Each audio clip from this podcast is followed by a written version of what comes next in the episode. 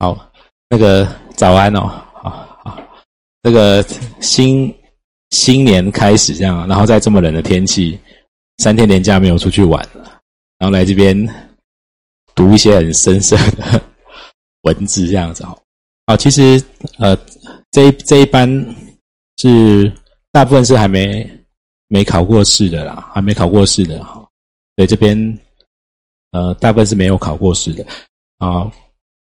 就是保险业务员资格测验，要要卖保险要要有证照嘛？啊，那那这本书其实是那个工会出的教材，啊，授权工会出的教材。那这本书编得非常非常的好，但很可惜，就是在我在外面授课的经验，不管在帮业务员的工会上课，或者是甚至是业务员已经做很久要考国家考试的那些从从业十年二十年的。资深的业务员在上课的时候，有时候提到书里的内容的时候，他们都是大眼瞪小眼，然后呃，好像很陌生，然后然后甚至觉得哇，这东西很专业，那为什么以前他在做保险都没有学过？我想说，这个不是考试的时候就要一开始就要学过了，好，所以其实，在在基本上在我们公司要考试的时候，这本书我们都很认真会把它上过。那我大概两三年会重新录一下，就是好给大家看。好，如果真的要考试，我们大概考这几科，然后顺便让大家看一下哈。考法规跟实务，待会你们就会看到。呃，如果这如果你们上完要，因为有一些不一定是要考试，只是来增加知识的哈。好，考法规就是八十分钟考一百题单选，这一题不到一分钟，就是反射的概念。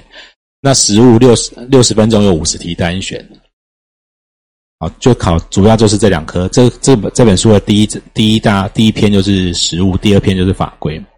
好，那我们大概我们总共有十八个小时，我们大概会有八个小时上实物，然后法规会有十个小时，会多一点点，那边比较难。那大部分在一般你们可能在外面可能就是。考题背一背啊，或者是怎么样就去考试，其实会考过，但是真的做保险的时候，很多东西都不懂，或者会弄错。好，那上上我的课会弄懂，但是不一定会考过。考过要念书啊，考过要念书，有一些还是要背的。那主要是用这十八个小时帮大家把里面如果只能死记的东西，比如说哪一年的生命表啊，那我们就只好用背的。可是有一些是理解了之后。比较容易记住的，我会讲到你们懂。那还有一些是比较实物面的，书上有提到，但是你们看书看不出来的，我也会讲。我会讲。好，那如果真的要考合格，就是七十分，平均七十分，但是单科不能低于六十。另外，如果你没有做过金融业，还会有一个叫做金融市场的常识、常识跟职业道德。好，那这个只要做金融业，不管你证券、银行、保险都要考。这是另外的。那这个没有书，它只有题库，啊，只有题库而已。那你们会发现，一百题，然后分时间呢，六十分钟。换句话说，三十秒一题，三十秒，那就是尝试可不可以偷人家的钱。哎，大概考这种尝试跟道德。那这个目前我在这行业这么久，没有人这一科没过。你就凭直觉写就会过，但是还是要看一下题库。有一些那种考到。比较深的，因为它是证券、银行、保险一起考，有些考到比较深的期货那个，其实不懂就就就放过没关系。那这个只有题库啊，那这考过成绩就可以保留五年，因为金融业都一样，这就是常识就对了哈。好，那要下载题库就从这边下载，或者你们去 Google 金融市场常识跟职业道德，就会看到它的题库是官方的哈，官方的要拍也可以，或者是用直接查都可以。那这个我们不会上课，对，就凭直觉想啊，你可以找得到吗？可以吗？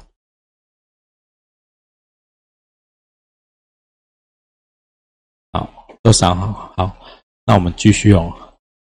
啊，因为其实内容啊，内容很多哈，内容很多，要我们大概这三要用三个礼拜天呢。还好最近都比较凉。不然这栋大楼礼拜天是没有空调的，哈，它礼拜天没有空调。可是礼拜六我们的课都排满了，有一些人一到五要上班，所以我们就用礼拜天上课。我们九点半到十二点半，到中午休息一个小时，就是你们自己在附近用餐这样子。那每一个小时会下课十分钟，好，那十八个小时把它上完，就是其实十八个小时要上完这本书还蛮硬的。对，以以前如果正常以前我在上，我会上五天呐，上四十个小时，五八四十。可是如果如果只是只是呃要让你们能应付考试，因为还要读哈。大概十八个小时把它讲过，有一些靠你们去读就可以了哈。好，那如果上完以后要报名考试的人，报名的时间长这样子，就是工会大概在，换句话说，我们上完，如果你你想要在农历年前后考，大概这时候就要报了。啊，那当然如果没有没有要报名就没有关系哈。好，那教材是这一本，好，就是工会出的。好，我们赶快要进到今天的课程。就是，我真的觉得这本这本书编得很不错。好，好，呃，你们应该都知道保险业务员哦，卖保险的、拉保险、招揽保险。好，那保险公司的保险业务员跟保险经纪人公司的保险业务员有没有不一样？不知道哈。好，那个业业务保险业务员其实。这个身份在台湾，他很他是很尴尬的身份哈，所以你们其实现在考的是寿险工会的考试。本来在保险法里面没有保险业务员这个这个名称，那就是保险公司请的业务员嘛。哦，快递公司请的业务员，广告公司请的业务员啊。但是为什么特别把它写到保险法里面？本来在保险法只有第八条、第八、第九条，待会我们会看到哈，八之一是插进来的。啊，本法所称的保险业务员是为保险业，就是保险公保险公司啊，保险经纪人公司或者代理人公司，这个没关系，先不用翻。等一下上到书里面的哦，我左上角都会有页码。好，前面前面先好，这我先让大家有一个基础的概念。好，好，或者是你看啊，保险公司、保险业就是保险公司、经纪人公司、代理人公司，还有兼营保险代理人、保险经纪人的什么银行。从事保险招揽的人，他帮保险公司、经纪人公司、代理人公司或银行招揽保险，写进来。以前还没有保银行，以以前连银行都没有写进来，先写了三个，后来改四个。好，那第八条讲的叫代理人，其实在国外只有代理人跟经纪人。代理人就是代理，依据代理的契约或授权书向保险公司收取费用，帮他经营业务的人。在台湾你分不太出来，在国外其实保险代理人他可能是代理招揽。他也代理收费、代理理赔都可以，看他跟保险公司的合约怎么打。他就是代，就是保险公司的替身的概念，他帮他做什么都行。他合约怎么打都可以，所以代理人就是保险公司的人。那经纪人呢，在第九条，本法所称保险经纪人是基于被保险人的利益，所以你看啊，一个是保险公司的人，一个是客户这边的人，然后帮忙掐定契约或提供相关服务。收佣金或报酬的人，那下定契约收佣金，提供相关服务，可能是理赔啊、争议处理就收报酬。本来只有这两种人，一个是站在保险公司那边，一个是你可以想象，经纪人就是客户的代理人。但在台湾现在分不出来，台湾的代理人他也代理很多公司，在国外的代理人他可能会代理一家或两家，嗯，就是。你你想你想象你要去买宾士，然后他那个假设他是代理人啊，他是我们现在车子车子就是保车商的代理嘛，啊，他卖宾士，你如果一走进去里面有宾士有西美有轰达有尼桑，那他们自己在代理的过程他就会利益冲突了，我到底要帮谁卖？所以车厂也不会放给说不会，他看到你跟别人签，他就不会给你卖。但在台湾的保险代理人跟经纪人分不太出来，主管机关这几年试着要把它分开，啊，为什么？因为经纪人公司是不是客户这边的人？所以我们的监理很严格，电话录音啊什么什么的，我们要保护消费者的权益。主管机关对保险经纪人公司的监理的力道，还有要求的很多。代理人他就不管，几乎不管，反正出了事要找保险公司负责。好，那所以很多经纪人公司的老板就说：“那我就去做代理人就好，那我一样代理二三十家保险公司，但是我不用被管这么多。”好，可是这是我的啊，主管机关现在的局长很认真在。把这件事情矫正，好，那业务员是插在中间，所以其实我们大部分看到的是经纪人公司的业务员、保险公司的业务员，啊，代理人公司比较少，代理人公司都在银行也会有，好，那跟保险公司买保险啊，如果是消费者的，大概过程就长这样子嘛。你可能会找一个，呃，你有你想要买保险，找一个那个保险公司的业务员，然后跟他讨论，他确定确定了需求想法以后，哦，比如说你要买黄色的、金色的星星，好，那接着就好。第一种状况，保险公司刚好有，他就会给你金色的星星嘛。我有，我就给你。那另外一种状况，有可能他没有金色的星星，刚好绿色是五角的哈，他找一个适合的。这是一般在保险公司比较常遇到的状况。那找的如果是经纪人公司，一样他会找一个人出来讨论，确定需求跟想法以后，啊，如果也是金色的星星。那状况就会跟保险公司有一点点不一样。我们刚刚讲，他是基于被保险人的利益去，他就会去找，好看我签的保险签约的保险公司到底有哪些，啊，就找出来有可能这里有，可能这里有，可能这里有，然后就回来跟客户讲说，哎，有有三家有金色的星星，如果都一模一样，一个八块，一个九块，一个十块，看你要买哪一个，大概差别是这样子。好，这是基本的概念，让大家有有一点点印象。好，好，我们要进到课本。我们我们大概这边来帮我看一下课本的目录哦。你会看到，那第保险实务是不是有七章？对不对？有七章，对不对？我们今天上午要上一二三四章，哎，然后呃五六章下午上。那第七章大概我们两个小时会上完，这样大概八个小时。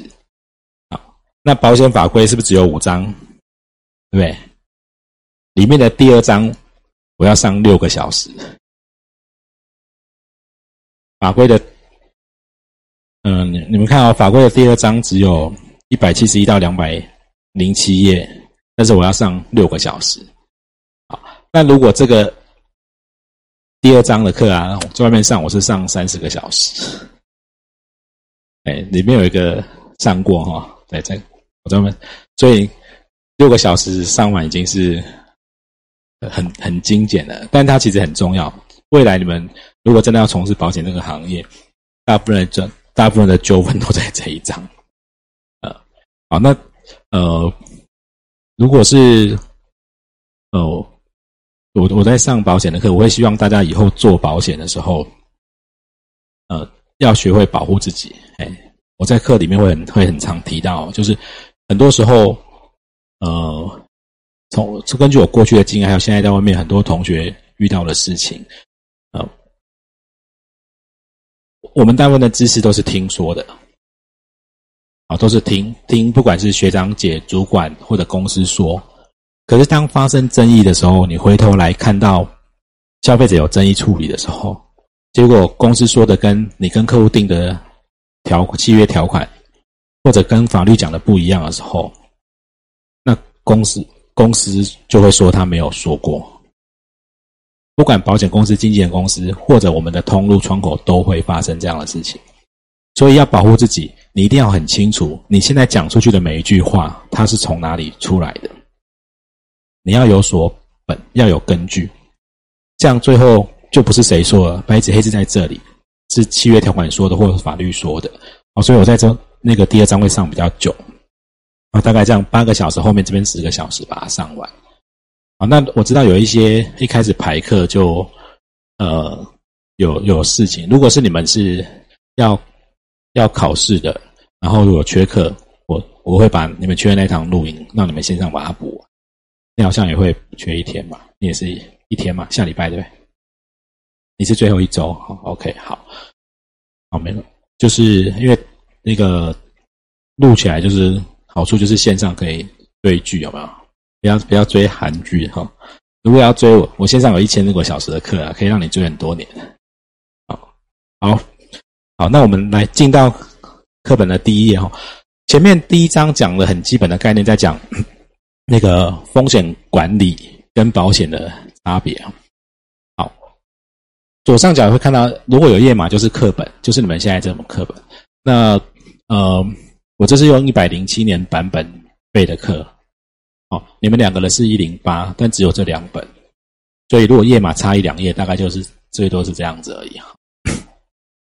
啊，然后听说工会现在是一零九，但是我十二月中就汇款，他说礼拜一就寄出来了，是上上上礼拜一就寄出来，到今天还没有到，不知道是用什么寄的。啊，好，好，那个，呃，在讲风险管理，保险是做什么的？买人情的。好，保险是解决问题的工具哈。来这边这个是补充的资料。我们先让大家理解保险的概念，基本的概念不能错，不然保险多时候在做的时候会弄错哈。好，呃，它是保险要不要成本？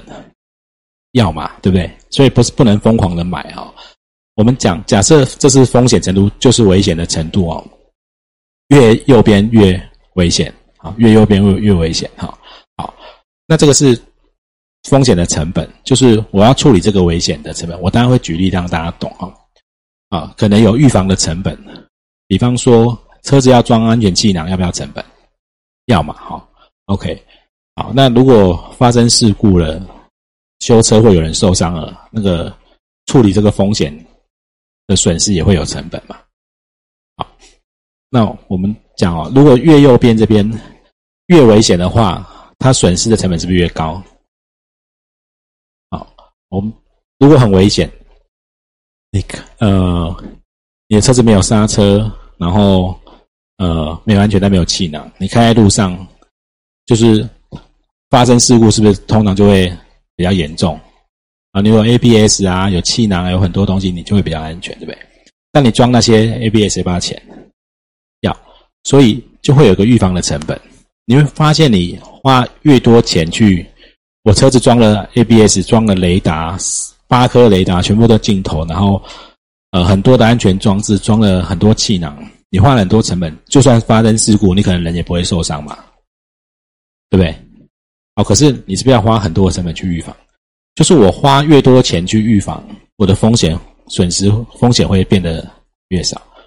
好，我举个例子，Seven Eleven 关东煮的酱料包。我常常会举这个例子，那个自己开一家 seven，然后就每次都有客人来一把就抓酱料就抓走，我决定就在那边加了那个红外线、镭射光，然后手伸过去就会哔哔叫这样子，然后从此酱料包就不会被人家偷拿。可是那套设备一百二十万，就会发现哎，预防成本很高，但是你的损失，你宁愿就让他。因为你的损失，酱料包被拿一包，损失可能几毛钱或一块钱，可是你花了一百二十万，可以被偷拿一百二十万次，那你是不是要用到这样的成本去预防这样的损失？就会觉得好像不对嘛，不对嘛？啊，那可能你能接受，因为这个损失很小，也许我就把酱料包从那柜子放到我的柜员前面，就至少人家不会拿这么夸张，还是会有人偷拿脸皮比较厚的。有没有去过逛过 Costco？有一些阿妈 那个塑料袋卷洋葱啊，啊，好，那那，所以我们其实在追求的是什么？假设我我我都呃我都不做预防，我的损失很高嘛。但我做了很多的预防成本，我的损失很低。可是我们在追求的是这个损失成本加预防的成本中间这个曲线中间这一点。我们要找到一个只是我们付出合理的代价，那个代价不管是预防的代价、买保险的代价，或者是被偷一两包酱料，我我付出这样的代价，当我这是这个风险是我可以接受就可以的，你可以理解吗？比如说我我什么都不做，我每个月关东煮酱酱料包被偷走大概一万块，我真的觉得太多了。好，那。我我把，但是我装了十万的监视器，它就被都不会被偷。可是我觉得，那我宁愿被偷一万就好了啊！我干嘛装这十万？那有的会想说，那装十万，我被偷十个月我就赚回来了。那还是我只是把它挪个位置，花个五百块，重做一个架子在我前面，我的酱料包就只会被偷十包二十包。我们在追求的是这个，所以买保险也是一样。不然你一年保费缴了两千万，你你住院保证都赔很多，死掉也赔很多。可是，一年要缴两百万、两千万的保费，不太对嘛？好，所以怎么样在我们可以接受的风险下面，用合理的成本去做？好，这是一个很基本的概念。可是很多你们以后在卖保险，或者以后如果你们没有要做保险，只是要买保险，哦，最近不是年底又一波，今天早上才看到一个新闻，要不要因为停售去去追商品？我其实去年底我做最多的事情是叫很多来问我的人不要买那个要停售的商品。对啊，停停售，如果你本来就需要就买，但是你如果本来没有需要，停售跟你一点关系都没有。哦，可是不是每个商品没适合每一种人，好，大概是这样子。好，到这边，OK 哈，好。好，那课本第一页有提到风险的要件啊。我们要做风险管理，那什么是风险？死亡是不是风险？是。好，对，好。可是课本写风险的要件有三个哈，要有不确定性，要有这个风险会造成损失，还有是未来的。好，那死亡不是一定会发生吗？为什么会是风险？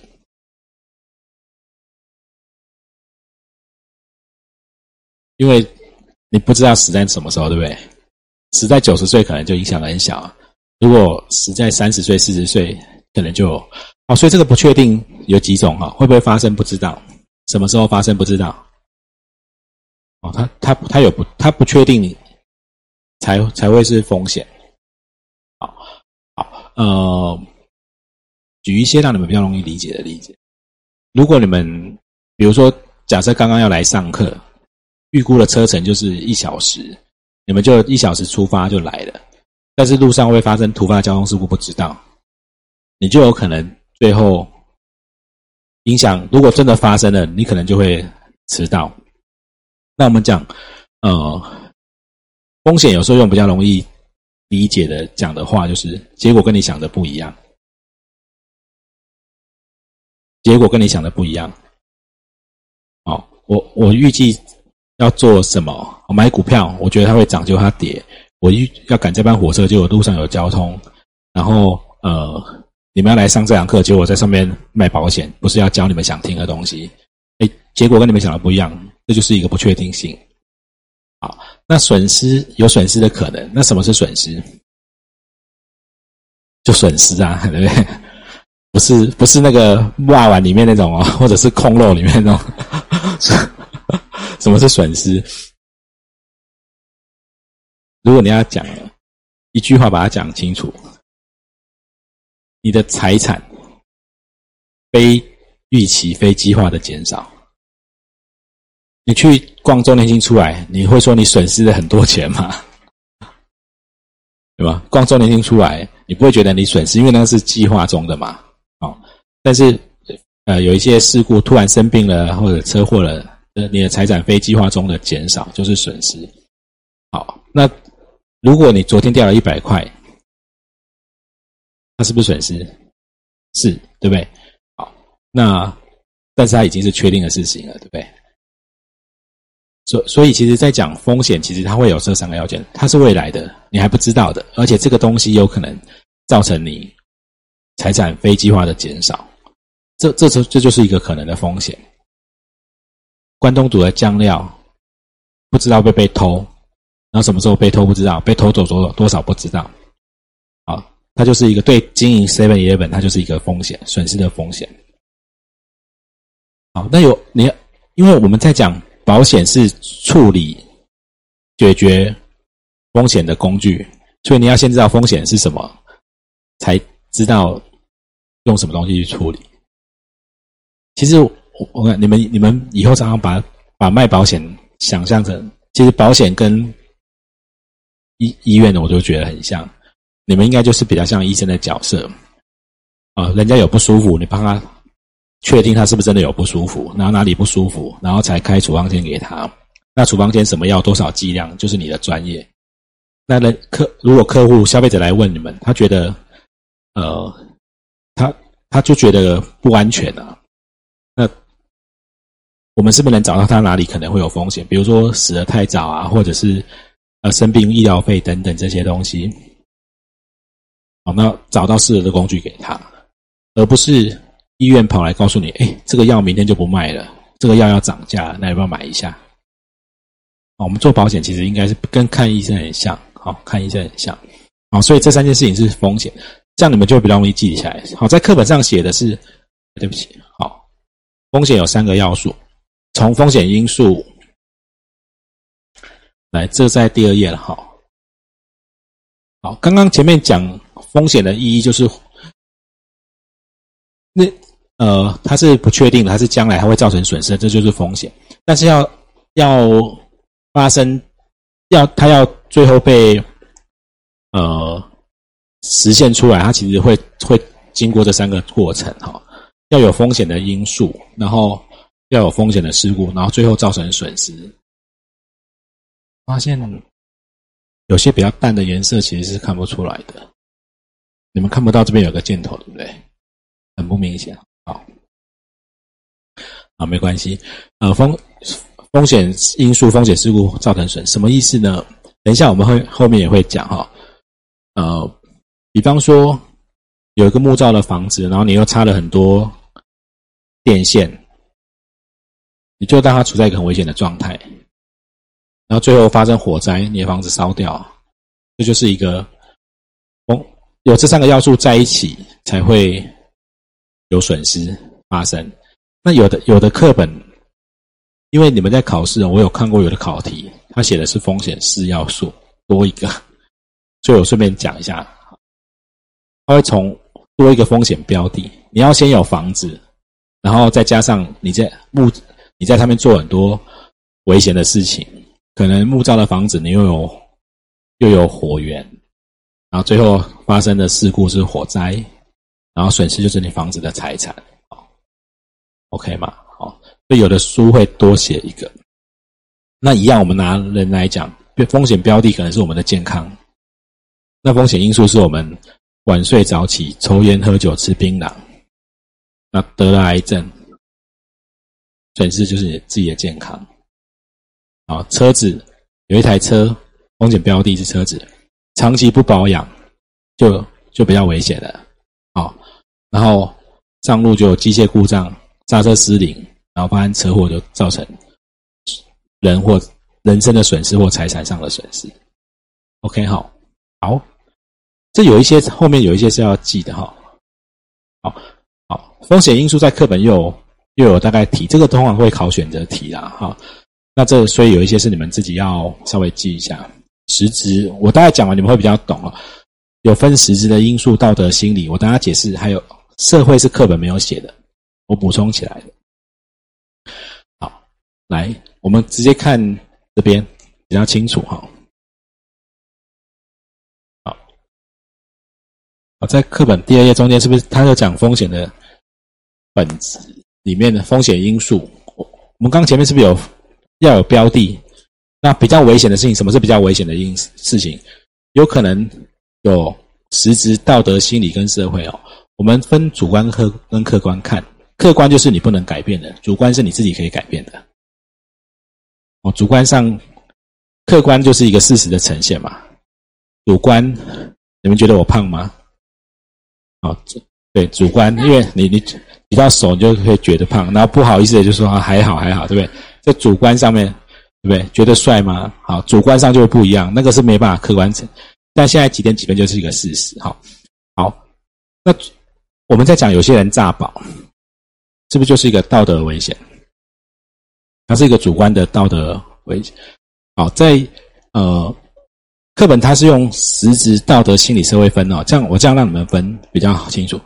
比如说我们在客观的因素，你这个房子是木造跟钢筋水泥的，是是不是木造的比较容易有可能有火灾的危险？这就是实实际的状况。好，那还有一个社会呢，法律跟文化，呃，比方说。呃，在美国的饮食文化，是不是比较胖啊？心血管疾病的人是多的，啊，它就是一个社会文化、社会的因素。那日本人呢，在健康上你会觉得他吃的比较清淡，他的饮食文化啊，他也是是会影响风险的。好，那主观的就是道德跟心理哦。我故意要促使这个危险事故发生，假前面假车祸炸保有没有？或者是那个用一根头发炸保，有听看有看过那新闻吗？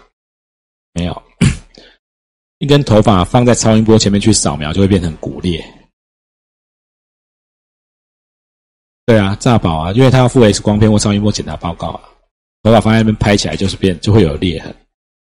对，啊，那就是他是不是主观去造成这个要去炸保，对不对？